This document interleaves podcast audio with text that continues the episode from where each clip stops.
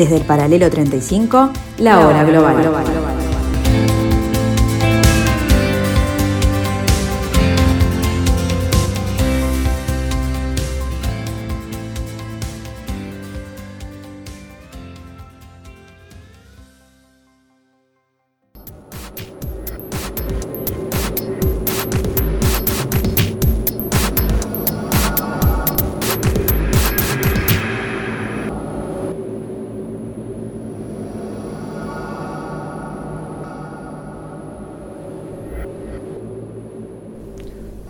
buenas tardes amigos, bienvenidos, bienvenidos a este martes 4 de mayo del año 2021. Bienvenidos, como decimos siempre, a esta porción, a esta parcela de la tarde de Radio Mundo en el 1170 AM de vuestro dial. Bienvenidos a este nuevo intento para que desde el paralelo 35 intentemos, decimos, interpretar, de alguna forma analizar, de alguna forma entender este nuevo desorden mundial. Con ustedes, aquí comienza la hora global.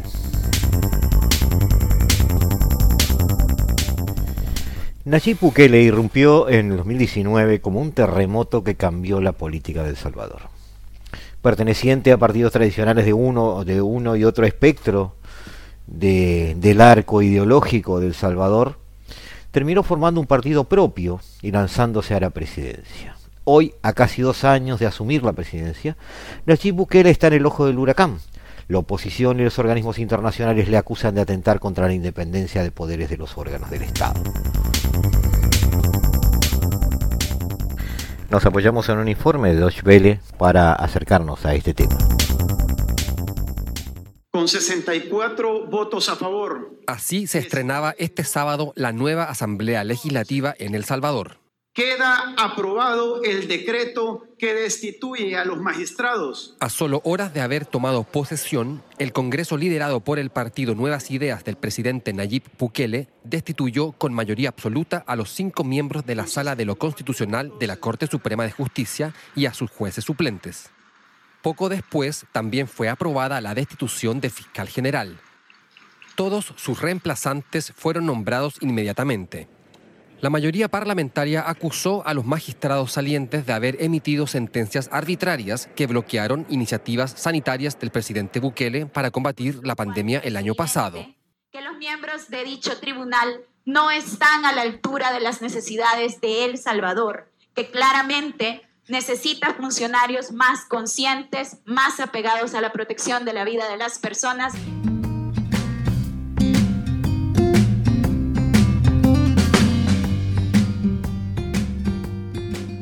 Aquí y allá se amontonaban pedazos de piel, hueso, esquirlas afiladas, un cuchillo de lata, una pata puntiaguda de una cama, un tenedor vuelto punzón. Los cuerpos seguían desparramados por el piso.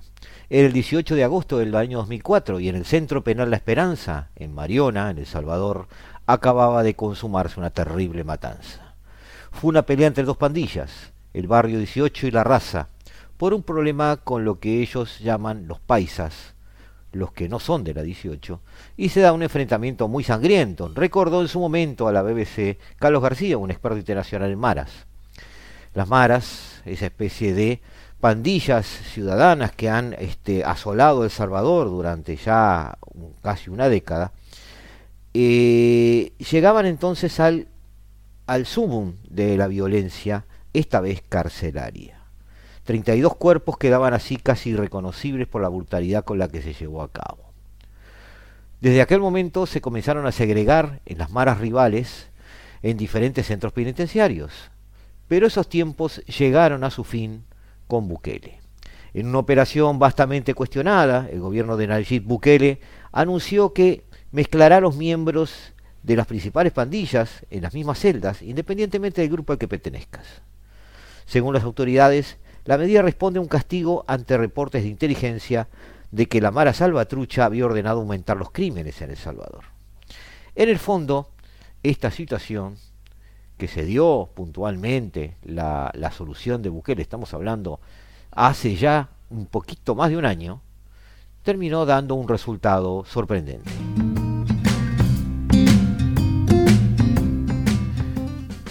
Realmente en las cárceles de El Salvador la violencia disminuyó. Las maras acondicionaron las propias cárceles para poder compartir entre sí, convivir entre sí. Y de alguna manera se acabaron las matanzas, se acabó la violencia y se llegó a una convivencia en paz. Este es Nayib Bukele, un controvertido presidente que toma este tipo de medidas, que arremete contra sindicatos y empresarios, políticos de la vieja guardia y las maras. Enfrentado a este tipo de líder carismático, sin volcarse hacia derecha o izquierda, eh, mediáticamente protagonista, se llegó en este año 2021 a las elecciones legislativas de El Salvador. Elecciones legislativas que le dieron una amplia mayoría a Bukele. En efecto, 64 de los 84 miembros de la Asamblea Legislativa pertenecen a la coalición que soporta a Bukele en el poder. Es así que este sábado, la novela Asamblea Legislativa, controlada por el partido Nuevas Ideas, en tan solo una hora de sesión, reemplazó a los cinco jueces de la Sala Constitucional de la Corte Suprema de Justicia y al fiscal general Raúl Melara. Los congresistas apoyaron la destitución, asegurando que los actuales magistrados de la Sala Constitucional actuaron contra la Constitución, poniendo en primer lugar intereses particulares por sobre la salud y la vida de la población. En concreto, hacen referencia a que la Asamblea previa y la Corte Suprema habían frenado o obstaculizado algunos veredictos ejecutivos que de alguna manera implicaban la estrategia de eh, Bukele contra la pandemia. La institución del fiscal general Raúl Melara fue en el mismo sentido. Se apoyan en el, el artículo 186 de la Constitución, que hace referencia a que podrán ser destituidos por la Asamblea Legislativa por causas específicas previamente establecidas por ley los magistrados de la Corte Suprema de Justicia. Tanto para la elección como para la destitución deberá tomarse con el voto favorable de por lo menos los dos tercios de los diputados electos. Esto reza parte del artículo 186 de la Constitución de El Salvador. Pero más allá del artículo, el terremoto político implica una toma de poder sobre, eh, en, áreas o en el terreno judicial que implica también una concentración de poder máxima en manos de Bukele. Por supuesto, hay desde la oposición una serie de este, manifestaciones en contra, pero sobre todo en el área internacional, a estas críticas nacionales se está este, sumando una puesta en escena del nuevo Departamento de Estado de Estados Unidos, del nuevo presidente Joe Biden y además de Europa, este, para calificar de preocupante el rumbo autoritario que el mandatario salvadoreño estaría tomando. Se lo acusa de estar construyendo una dictadura. A las críticas el alineamiento occidental, este, internacional en contra de tal concentración de poder, Bukele contestó con un video de corte mesiánico, acompañado de la frase, estamos construyendo una nueva historia.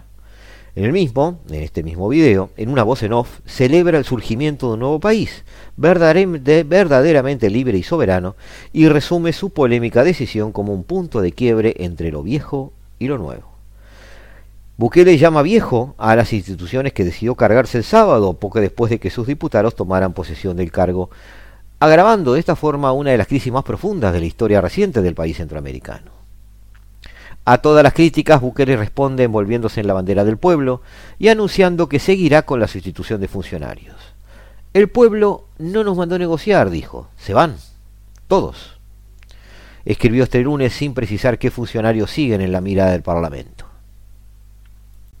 en, medio de todo este mare magnum de críticas y víctores de un lado y de otro, Bukele tuvo tiempo para sumergirse en, una, eh, un debate eh, con Julio Borges, mano derecha de Juan Guaidó, quien escribió en su momento, no hay dictaduras de izquierda o de derecha, hay dictaduras, no hay dictaduras buenas o malas, hay dictaduras, refiriéndose a las nuevas actitudes de Bukele.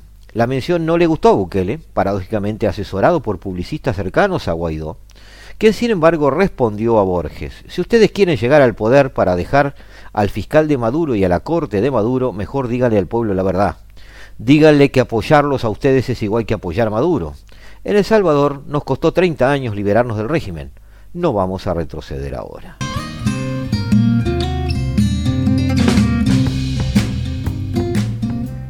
Según Bukele y según su grupo en el poder, el gobierno está inmerso en lo que ellos llaman limpiar la casa.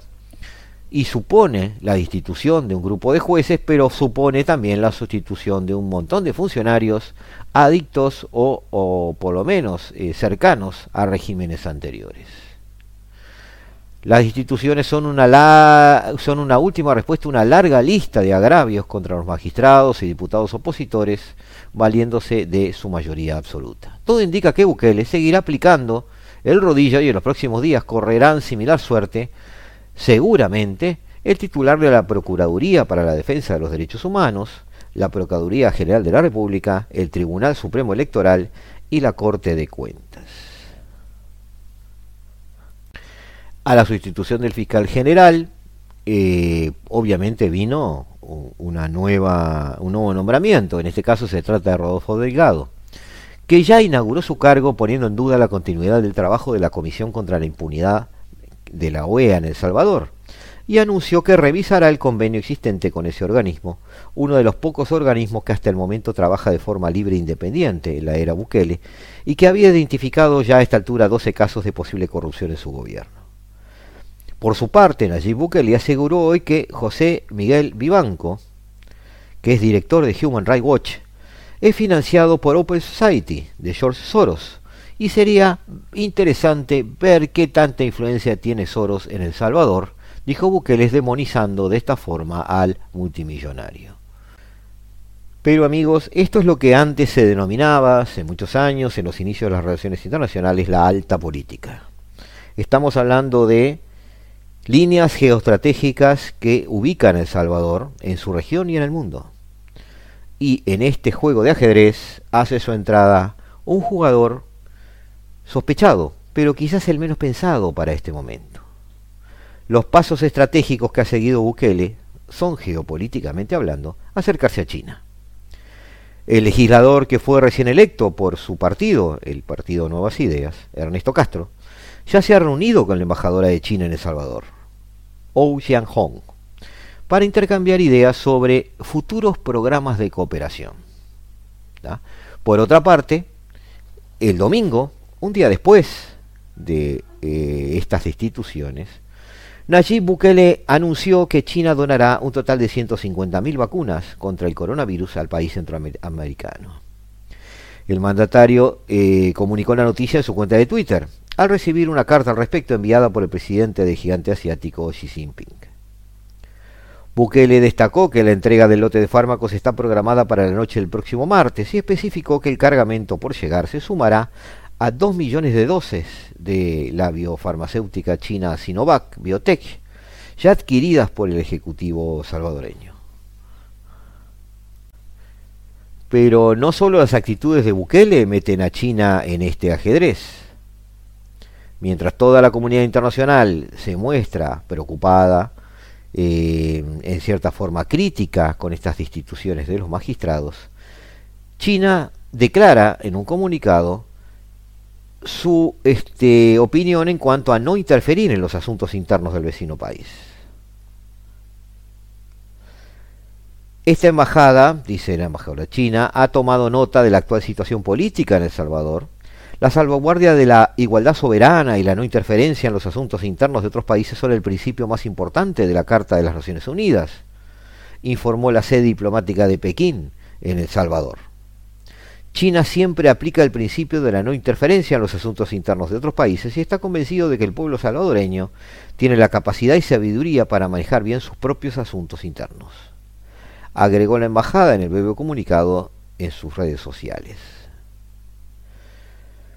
Bukele, adicto a las redes sociales también, así como hablaba de limpiar la casa, así como hablaba de cambiar un régimen después de 30 años de lucha por ello, también le decía al resto de Occidente, en esta limpieza de la casa hemos de volcar muchas energías, simplemente no es de vuestra incumbencia. Uno de los argumentos principales de Bukele en su defensa, sobre todo tomando en cuenta la geopolítica del área, es realizar comparaciones. Si la oposición gana en Nicaragua, ¿dejaría a la Corte y al fiscal sandinista? Si la oposición lograra ganar en Honduras, ¿dejaría a la Corte y al fiscal de Juan Orlando Hernández? Si la oposición ganara en Venezuela, ¿dejarían a la Corte y al fiscal del chavismo? Digo, por aquello del balance de fuerzas, ironizaba Bukele en redes sociales. ¿Hacia dónde va El Salvador y hacia dónde va Bukele, estimados amigos? Tratamos siempre de tener una equidistancia en estos temas y tratamos de no ser eh, soberbios en el comentario, simplemente no estamos cerca de la situación salvadoreña, si tenemos abundante información sobre ella, hemos comentado y hablado con gente que está en El Salvador viviendo y nos han dado de uno y otro lado algún este, aspecto eh, de análisis interesante para utilizar como insume. Solo podemos decirles amigos que es cierto que hay una concentración de poder en, en Bukele, es cierto que hay una concentración de poder además que implica una cierta manera de administrar el país que ha llevado al país en estos meses a una paz y a una cierta estabilidad social. Es cierto también que de alguna manera los números dicen que eh, la actividad económica en El Salvador está empezando a tener un repunte a pesar de la pandemia. Es cierto también que eh, no hay una vocación, eh, ¿cómo podríamos llamarle?, de mancomunidad democrática y de manejar por consensos las políticas internas en El Salvador por parte de quienes están en el poder. Entonces, nos estamos encaminando hacia un dilema que ha tenido lugar en la historia de muchos países Gestiones eficientes, gestiones que logran objetivos, gestiones que en el camino descuidan la libertad y descuidan un modo de vida republicano y democrático. No debiéramos estar los ciudadanos del mundo, ni los analistas, permanentemente tensionados para hacer este tipo de elecciones entre un extremo y el otro. Deberíamos encontrar el camino entre una cosa y la otra. Deberíamos encontrar esa tercera vía que aparentemente, en este caso como en otros, no se ve, no aparece en el horizonte y lamentablemente muchos de los políticos que están a cargo de este tipo de procesos son incapaces de encontrar.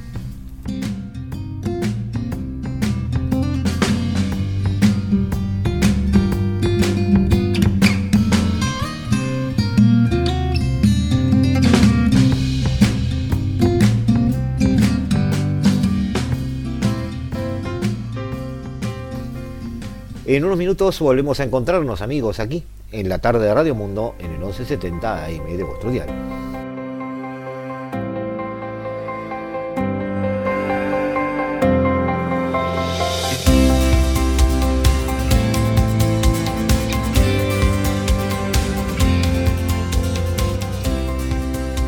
Desde el paralelo 35, la hora global.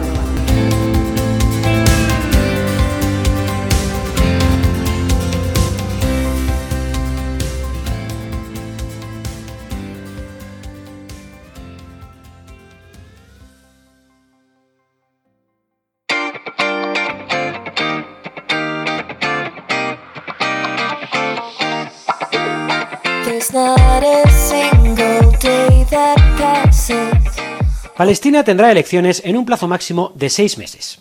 Así lo acordaron este jueves Hamas y Fatah, tras varias reuniones en Turquía que han llevado a los primeros comicios en territorios palestinos en 15 años.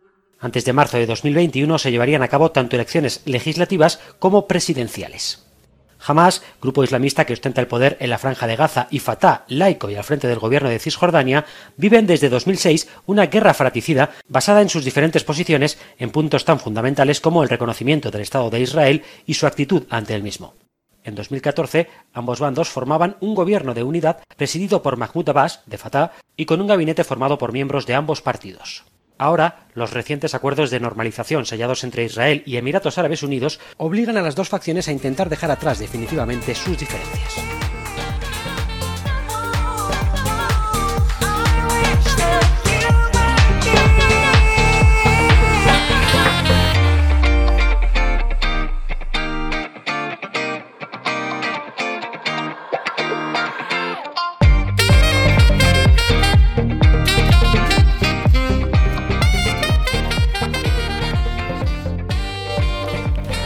La situación en el Medio Oriente, amigos, ha tenido una aparente calma informativa. Los acuerdos de Abraham que este, alinearon a los países árabes muy al borde del problema palestino y más en línea con los intereses económicos de Israel y que de alguna manera de alguna manera pusieron sobre la mesa la prioridad de una visión neorrealista basada en acuerdos económicos y tecnológicos, dejando de lado, o por lo menos en un segundo plano, las aspiraciones nacionales y de existencia misma del pueblo palestino, han hecho que la paz viniera al territorio, pero no es una paz clamorosa, no es una paz deseada, no es una paz sanadora, sino una paz impuesta por la tensión de un pueblo eh, que se ve bastante ninguneado en, este, en, estos tiempos. Es cierto que de nuestra, de nuestra parte hemos alentado y hemos eh, felicitado y hemos de alguna forma celebrado los acuerdos de Abraham desde el punto de vista de poder tender puentes entre lugares tan distantes como eran el pensamiento de aparentemente Mohammed bin Salman y Benjamin Netanyahu. Hoy la distribución de las piezas de ajedrez es otra. La incidencia de eh, yerno de Trump, de Trump, el señor Kushner, en esto ha sido decisiva, pues la región realmente ha cambiado. Hay que reconocérselo. No sé si en el sentido en que ello, él proponía, pero de hecho ha cambiado. La Liga Árabe se mueve hoy en base a intereses económicos y, en base a una coalición comercial, tecnológica, como dijimos recién, uno de cuyos socios es Israel. Israel, por su lado, enfrenta a sus propios demonios y el tema palestino es un tema contenido, pero no prioritario. La paz es una paz eh, que no es real, pero es real, es decir, no es una paz derivada de ningún tipo de acuerdo, teóricamente están en conflicto, pero en los hechos eh, las balas no sobrevuelan cotidianamente, sí quizás cada tanto. Una razón por la que no ha habido avances en la paz entre israelíes y palestinos, quizás durante la última década, es la negativa del primer ministro israelí, Benjamin Netanyahu, que ha estado en el cargo desde el 2009, a aceptar términos eh, razonables para ambas partes para eh, llegar a un statu quo de un Estado palestino. Es comprensible pero no justificable. Comprensible desde el punto de vista de su intención geopolítica de mantener contenido a un enemigo potencial. No es justificable porque de alguna forma deja de rehén eh, las aspiraciones y el futuro de un pueblo que vive en la miseria y está buscando eh, de alguna forma el sentido de la vida eh, pero basado en un territorio, un territorio propio que de alguna manera hay que reconocer.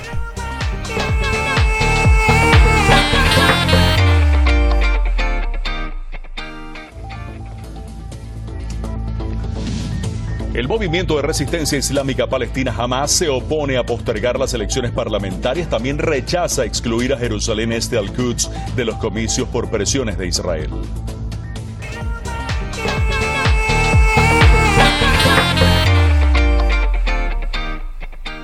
Otra razón es el lamentable estado del Estado de gobierno palestino. Desde 2007, luego de un éxito electoral en el 2006, la franja de Gaza, una de las dos partes en que está dividido el Estado palestino, está controlada por los islamistas de Hamas. Se niega a reconocer Israel y renunciar a la violencia. Mientras que en la otra zona en que está dividida Palestina, Cisjordania, el presidente de la autoridad palestina, Muhammad Abbas, ha desviado repetidamente las iniciativas de paz. Allí jamás no es preponderante. Allí podríamos encontrar una Palestina moderada. Jamás. Eh, ahora vamos a ver que tiene además su propia dinámica, su propia gestualidad política. Pero en Cisjordania, Abbas debemos reconocer que tiene una gran virtud. Se opone a la violencia y ha cooperado con Israel para mantener la mayor parte de Cisjordania en paz desde que sucedió a Yasser Arafat. Si no, su gobierno hubiera sido realmente desastroso. Fue elegido para un mandato de cuatro años allí por el 2005. Sigue hasta hoy en el cargo. ha tratado de unificar el gobierno de alguna forma, pero las dos, las dos aguas de eh, Cisjordania y la Franja de Gaza siguen sus respectivos caminos, sin encontrarse demasiado en el diálogo, en la estrategia política, ni en la consideración hacia el resto del mundo. En enero, Abbas lanzó una interesante iniciativa. Convocar elecciones para la legislatura, la presidencia y el Consejo de Gobierno palestinos de la Organización de Liberación de Palestina, la OLP, pero el resultado ha sido un fiasco. El señor Abbas parecía tener la esperanza de que una elección le diera un nuevo mandato y condujera a la creación de un gobierno palestino unificado, donde tanto Cisjordania como la Franja de Gaza obedecieran a una única cabeza, a un único sector, a una única visión. Los palestinos acogieron con entusiasmo la perspectiva de elecciones. El 93% de los elegibles se inscribieron para votar. Y se inscribieron además cerca de 36 boletas electorales. Pero jamás, como en, realidad Abbas también esperaba, no refrenó sus ambiciones. En cambio, presentó una lista legislativa que incluía notorios militantes, incluidos varios implicados en ataques terroristas contra Israel. Mientras tanto, Al-Fatah, la, la, facción que prima en Cisjordania y que se enfrenta a Hamas, se dividió en tres facciones, incluida una dirigida por figuras más jóvenes y populares. La semana pasada parecía que Hamas podría salir adelante las elecciones legislativas, mientras que las encuestas mostraban que Abbas podría tener la presidencia ante el retador Fatah Marzaun Barghouti. O incluso el, eh, ante el líder de Hamas, Ismail Hanibet. En consecuencia, nadie se sorprendió cuando Abbas pospuso indefinidamente las elecciones del jueves citando como pretexto el hecho de que Israel no confirmó que permitiría que unos pocos miles de palestinos votaban en Jerusalén Oriental. No solo Israel, que está paralizado por su propia crisis política, sino también los estados árabes vecinos y estados, este, estados integrantes de la Liga Árabe, se sintieron tranquilamente aliviados. Nadie deseaba arriesgarse a que jamás tomara el control de Cisjordania también y colapsar el orden, el, equilibrio, el frágil orden de seguridad que allí en este momento impera. Sin embargo, esta, esta, esta proposición de proponer elecciones por parte de Abbas, más que tirar la pelota adelante, para muchos es un síntoma de que se siente más débil y menos popular que nunca. Los palestinos siguen ahora atrapados en un sistema político fallido. Es es eh, poco probable que la administración de Biden dé prioridad a este problema. Biden no lo reconoce, pero eh, después de ser testigo de los inútiles intentos de Obama, de Barack Obama, por trabajar con Abbas, y luego de ver que de alguna manera eh, Donald Trump con sus acuerdos de, de Abraham puso un cierto orden favorable a Estados Unidos en la región, una suerte de Pax americana en Medio Oriente, no tiene demasiado entusiasmo por tratar de revolver un puchero que ya aparentemente está a punto para ser comido. Los estados árabes harían bien en presionar al anciano presidente Cano para que se haga un lado para una nueva generación de líderes más capaces de competir con Hamas, revivir el gobierno palestino y sentar las bases para un estado exitoso. Pero posponer las elecciones no hace más que presionar para que se establezca una nueva fecha. En ese caso, en este entorno, ¿no están incluso las cosas peores que antes? Abbas declaró la semana pasada que las elecciones legislativas y presidenciales previstas para mayo y julio eh, no deben celebrarse hasta que Israel garantice esa votación que mencionamos en Jerusalén Este. Y no nos parece que haya puesto al Estado palestino en una mejor predisposición hacia el futuro con esta, con esta cancelación. Aparentemente es una decisión muy destructiva Muchos analistas palestinos dicen no es Israel quien derrotó a los palestinos, es el propio Abbas. Él fue quien tomó esta decisión. Todas las facciones palestinas que, que apoyaban que se pueda votar en Jerusalén Este estaban prontas para participar en las elecciones y no hubiera cambiado demasiado ese voto. Unos 300.000 palestinos viven en la parte oriental de la ciudad sagrada tomada por Israel durante la Guerra de los Seis Días en el 67. Eh, y no pareciera que eso pudiera cambiar el panorama electoral, más allá del hecho en sí de tener una elección. Incluso Abbas se vuelve a, meter en un callejón sin salida. La única solución ahora es volver a fijar una fecha para elecciones. Nada ha cambiado. Y, este, y hay protestas en ambos lados de la realidad palestina, tanto en Gaza como en Ramallah. Israel ha manifestado que no va a intervenir en estas elecciones, pero no indicó, realmente no indicó, si eh, como en el 2006, algunos palestinos pudieran votar simbólicamente en las oficinas de correos de Jerusalén.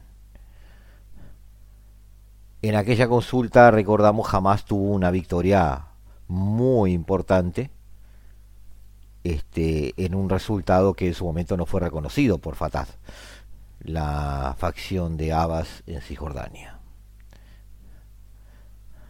Al-Abbas tiene una solución clara para el desafío sobre Jerusalén.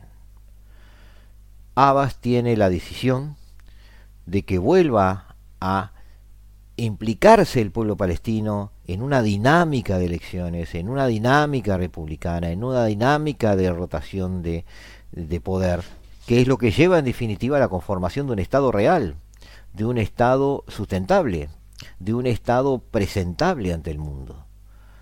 Cualquiera sea, cualquiera sea la decisión de lo que suceda en los próximos días, evidentemente la conformación de, eh, de nuevas mayorías dentro de Hamas hace pensar que eh, Hamas va por más. Fatah aparece como debilitado, ya no está tan unido como antes. Abbas ha disminuido su popularidad con este tipo de decisiones. Israel mira desde el balcón, viendo qué es lo que sucede.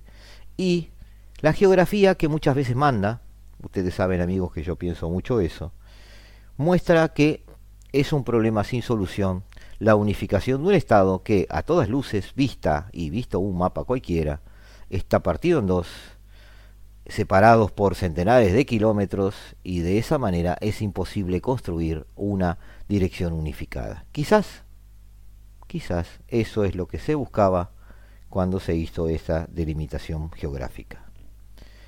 Pero bueno, un nuevo presidente en la Casa Blanca, quizás un nuevo primer ministro en los próximos cinco años en Jerusalén, el nuevo rey en Arabia Saudita seguramente este año o el que viene. El mundo sigue girando. Palestina sigue buscando su destino.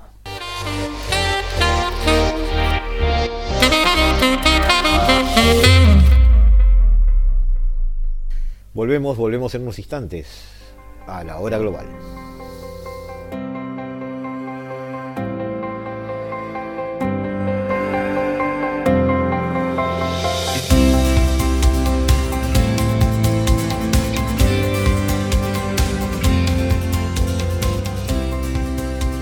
Desde el paralelo 35, la hora global.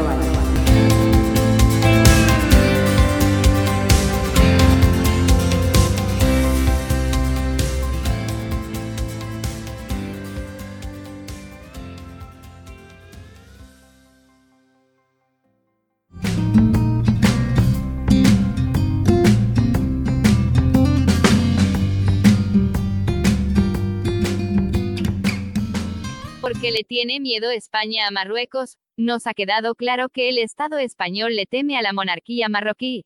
Desde aquella provocación, la de la isla Perejil, que obligó a España a recorrer a Estados Unidos para que se solucione el problema sin mayores consecuencias, España está tratando a Marruecos con muchísimo cuidado, como si fuese una mora virgen en noche de bodas. Es España quien debería sentirse fuerte frente a Marruecos. Es un país más rico, mejor armado, perteneciente a la OTAN y a la Unión Europea, y acoge a casi un millón de ciudadanos de este país en su territorio. Sin embargo, es todo lo contrario. Es España quien baja la voz en una conversación con Marruecos.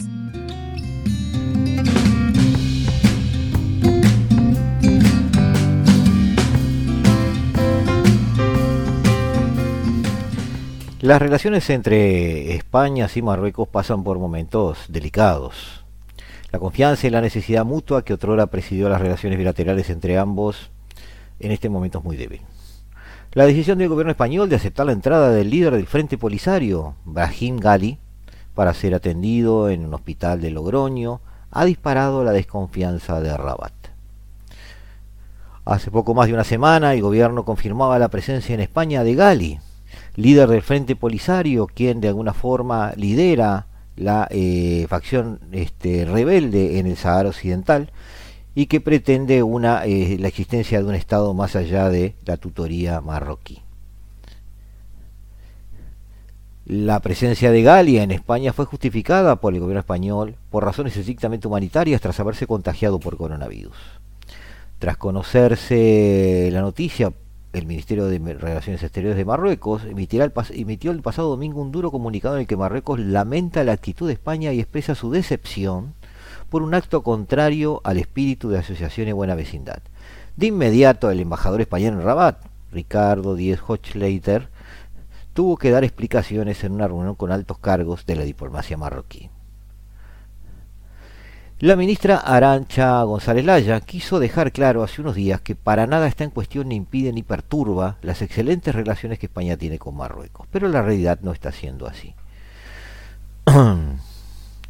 Debemos aclarar amigos que, y es lo que pretendemos ver en estos comentarios, la posición marroquí frente al mundo, su política exterior, está cuasi obligada en estos meses, y yo diría en este último año, a ser protagonista en la zona donde está.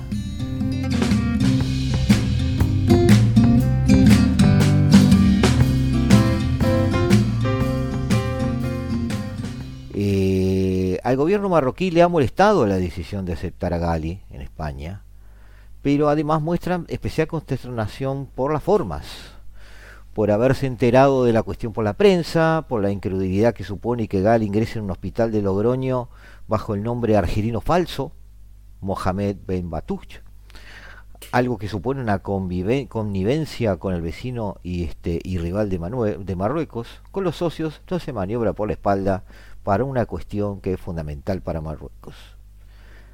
Decía el ministro marroquí de Asuntos Exteriores, Nasser Burita, esa cuestión que es fundamental para Marruecos es la suerte del Sahara Occidental. El gobierno marroquí pone como ejemplo su actitud ante los intentos desestabilizadores y propagandísticos del separatismo catalán. Marruecos fue muy claro y al más alto nivel, rechazando todo contacto e interacción con ellos e informando a nuestros socios. La figura de Gali es tremendamente polémica. La Audiencia Nacional lo citó en el 2016 en calidad de investigado por la Comisión de Delitos de Genocidio, Asesinato, Torturas y, y Desapariciones cometidos presuntamente contra la población saharaui disidente. El comienzo de diciembre, España y Marruecos suspendían una reunión de alto nivel que se iba a celebrar en Rabat. La situación epidemiológica actual impide celebrar una reunión de alto nivel, especificaron en ese momento. Ambos países pactaron manifestar que era la situación derivada por la pandemia, lo que hacía del todo imposible celebrar esta cumbre. Eso sí, hasta entonces desde el gobierno de España no eran capaces de explicar por qué no estaba prevista una reunión entre el presidente del gobierno y el rey de Marruecos por lo, menos en forma virtual. En aquel momento se hablaba de volver a celebrar la cumbre en febrero, pero ya estamos en mayo. Lo cierto es que en aquel momento la situación estaba crispada a cuenta de la crisis migratoria en la que el gobierno demandaba un papel más activo de Marruecos. Las relaciones entre España y el país marroquí, amigos, son relevantes, van a ser aún más relevantes en este año que viene, porque en el norte de África de alguna manera muchos países ya superados los coletazos de la generación de la primavera árabe, muchos países están tomando una suerte de alineación geopolítica con una presencia creciente de China, de Turquía, que hace que países como Libia, como Argelia, como Marruecos, como Egipto, eh, de alguna manera empiecen a tomar partido en este juego de tronos, de poder que se está dando en estos momentos en el planeta, con nuevas potencias emergentes. No solo las potencias de gran porte como China, sino potencias regionales que empiezan a comportarse como tal, como Turquía. Marruecos debe buscar la reafirmación de su soberanía, eso es obvio, y buscar mayor autonomía, eso también es obvio, pero el tema es si lo consiguen Diez años después de la, oleada de protestas que sacudió al mundo árabe, ya lo mencionamos, con reivindicaciones de libertad, justicia social y dignidad allá en el 2011, esa primavera árabe de la que todo el mundo habló, Marruecos no parece haber avanzado en esa dirección. A lo largo de la última década, la monarquía ha fortalecido su centralidad política en detrimento de las instituciones representativas. Ha abandonado la democratización como discurso legitimador. Eh, la situación de los derechos humanos eh, se ha deteriorado. Esto ha coincidido con una nueva asertividad en política exterior en relación con el, conflicto del Sáhara Occidental, que ha traído ciertos réditos. Sin embargo, esta estabilidad semiautoritaria interna se enfrenta a los riesgos de un excesivo debilitamiento de actores políticos intermediarios, como el islamista Partido de la Justicia y Desarrollo, así como la posibilidad de que la crisis sanitaria actual desborde el descontento socioeconómico y la satisfacción política, que ha sido contenida pero constante durante estos años. Marruecos en aquel 2011 mostró capacidad para reaccionar y superar las protestas que se habían extendido por toda la región en el contexto de la primavera árabe. Tan solo nueve, días después de, de aquel estallido, después de la convocatoria de la primera manifestación popular, el 20 de febrero, Mohamed VI anunció por televisión una reforma constitucional aprobada en julio de ese mismo año mediante referéndum y la celebración de elecciones legislativas en noviembre. Eso desmovilizó gradualmente el movimiento 20 de febrero, mostró su incapacidad para recuperar la iniciativa, y de alguna manera la constitución promulgada el 16 de julio recogía algunas de las demandas formuladas por los manifestantes. Principalmente reducía los poderes ejecutivos del rey. Todo esto generó, amigos, una paz, eh, una especie de vuelta a la normalidad dentro de eh, la política marroquí. España indudablemente es un punto referencial en la política exterior marroquí es eh, unida y vuelta de cosas a favor y cosas en contra en la balanza que tiene que contiene los los este, los elementos de discusión entre ambos países y un elemento fundamental también en la política exterior marroquí y con cierto contenido histórico es la situación el estatus del Sahara Occidental un territorio de más de 270.000 kilómetros cuadrados principalmente de arena y escasamente poblado que es objeto de una disputa territorial que se remonta a la década del 70. Situado en la costa noroeste de África, el Sahara Occidental es una antigua colonia española que fue anexionada por Marruecos en el 75. En el 91, una tregua negociada por las Naciones Unidas puso fin a 16 años de violencia entre Marruecos y el denominado Frente Polisario, el grupo que lidera Gali, que defiende la independencia de este territorio. Este, este, conflicto del Sahara Occidental es uno de los grandes conflictos olvidados. Es uno de esos conflictos que las Naciones Unidas puso en el freezer, eh, contentando a los integrantes del Frente Polisario con la posibilidad de un referéndum, allí por el año 91, que nunca se llevó a cabo, pero sabiendo todos en los pasillos del edificio de Naciones Unidas de Nueva York que el correr del tiempo solo iba a decantar todo este conflicto hacia un dominio marroquí a largo plazo. No hay en el Sahara Occidental fuerza eh, ejecutiva eh, con una institucionalidad política en el terreno sustentable. No hay un ejército regular.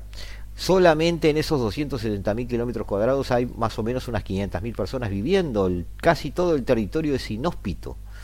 ¿ah? Sin embargo, este 2020 ocurrieron dos hechos que lo volvieron a poner sobre la mesa. Primero, en noviembre de ese año, la tensión entre Marruecos y el Frente Polisario regresó a la zona, después de la incursión de Marruecos en un puesto fronterizo desmilitarizado. Recordemos que esos 266.000 kilómetros, casi 270.000 kilómetros, en realidad es bastante grande. Es un territorio este, extenso. Dijimos que solo vive allí medio millón de personas. Sin embargo, cuenta con reservas de fosfatos y uno de los bancos pesqueros más ricos del mundo. Eh, cuando se retiró España en el 75, luego de anunciar en el 74 ciertos planes para conceder autonomía a los sarajawis, Marruecos se adueñó del lugar. En noviembre del 75, 350.000 marroquíes cruzaron la frontera en la llamada Marcha Verde para presionar por la reivindicación del reino. El Frente Polisario, que a partir de ese momento libró una guerra de guerrillas contra las fuerzas marroquíes, que duraría 16 años, eh, proclamó en febrero de 76 la República Árabe Saharaui Democrática. Para las Naciones Unidas tenía cierto sentido, pero las Naciones Unidas sabían que no era más que una especie de Estado fallido o una declaración de intenciones. Seamos honestos. En 1991, más allá de prometer ese referéndum que nunca se llevó a cabo, como parte de un arreglo que preveía un periodo de transición, las Naciones Unidas se llamó a silencio. Casi 30 años después, ese referéndum sigue sin celebrarse, primero por discrepancias sobre el censo de votantes saharauis y después por un rechazo frontal de Marruecos a aceptar la consulta. Dijimos que había dos hechos que habían puesto al Sahara Occidental en la mesa de discusiones de la política internacional. Uno, el regreso de la violencia, dijimos, en este 2020, y el otro hecho fundamental para nuestro análisis es en diciembre del 2020 el reconocimiento de la Casa Blanca por intermedio de un Twitter de la soberanía de Marruecos sobre el territorio de Sahara Occidental, así como lo escuchan amigos.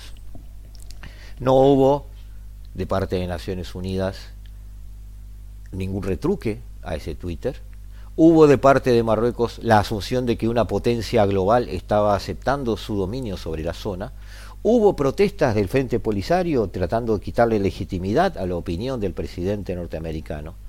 Pero hoy en los hechos, cuando a Joe Biden se le pregunta sobre el Sahara Occidental, la primera respuesta que da, o él o Anthony Blinken, es que Estados Unidos no va a dar ningún paso para cambiar el estatus de las cosas tal cual están hoy, lo cual equivale a decir no revertiremos el último, la última declaración de soberanía sobre esa zona con una cierta credibilidad internacional. Es decir, el Twitter de Donald Trump.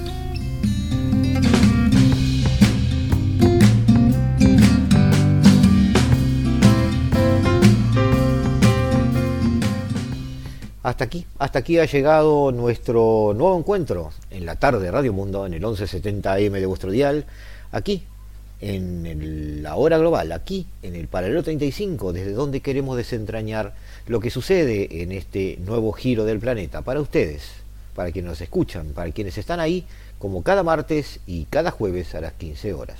Nos despedimos, nos vemos el martes, nos escuchamos, el, perdón, el jueves, nos escuchamos el jueves que viene aquí en el 1170 AM. En esto que hemos dado en llamar, como recién dijimos, la hora global.